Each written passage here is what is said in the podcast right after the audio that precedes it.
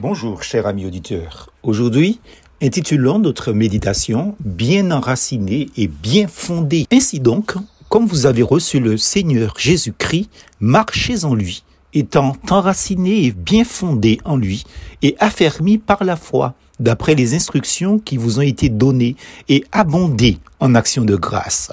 Colossiens chapitre 2, versets 6 et 7. Celui qui agit mal est fragile. Celui qui agit bien est comme un arbre aux racines profondes. Proverbe chapitre 1er, verset 3. J'ai planté un goyavier à l'entrée de chez moi il y a de cela quelques années. À ma grande surprise, il est devenu un très bel arbre portant près de deux fois par année. Chaque goyave était aussi grosse, sinon pour certaines plus grosse que les fruits de mon oranger planté à l'arrière-cour de notre maison. Malheureusement, le 2 juillet 2021, des violents vents ont eu raison de cet arbre qui faisait ma fierté et dont les frères et sœurs de notre Église ont goûté les fruits succulents. Mon voisin agriculteur m'a dit la phrase suivante, Ces racines n'étaient pas assez profondes. Pas faux.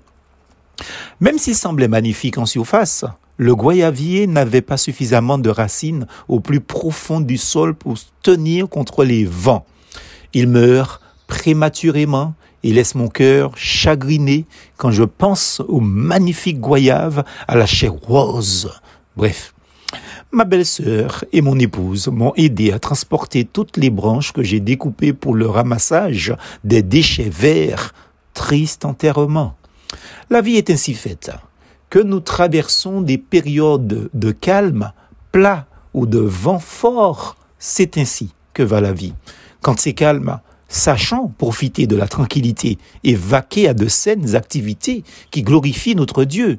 Autrement, quand des vents, des fortes bourrasques nous agitent, appuyons-nous sur Christ, fondement sûr de notre foi. Ses racines ne craignent pas les intempéries. Cette illustration est l'occasion pour nous d'aller au plus profond de notre relation avec Dieu. Cherchons, retrouvons les valeurs éternelles. Ne restons pas superficiels. Lisons les psaumes de la Bible, mélopées de détresse et chants d'espérance en Dieu, le Dieu vivant et vrai. De mon bureau, je regarde mon oranger, dont les fruits étaient moins gros que mes goyaves. Eh bien, l'oranger est toujours là, sans bruit, sans fanfaronnade, sans prétention. Il continue à donner des fruits trois fois par an. Eh oui, vous avez bien lu, trois fois par an. Son secret? Ben, il développe de grosses racines, répond mon voisin agriculteur. C'est comme si le bon Dieu me disait de sa belle voix, fais pareil, petit homme. Plus force en Jésus.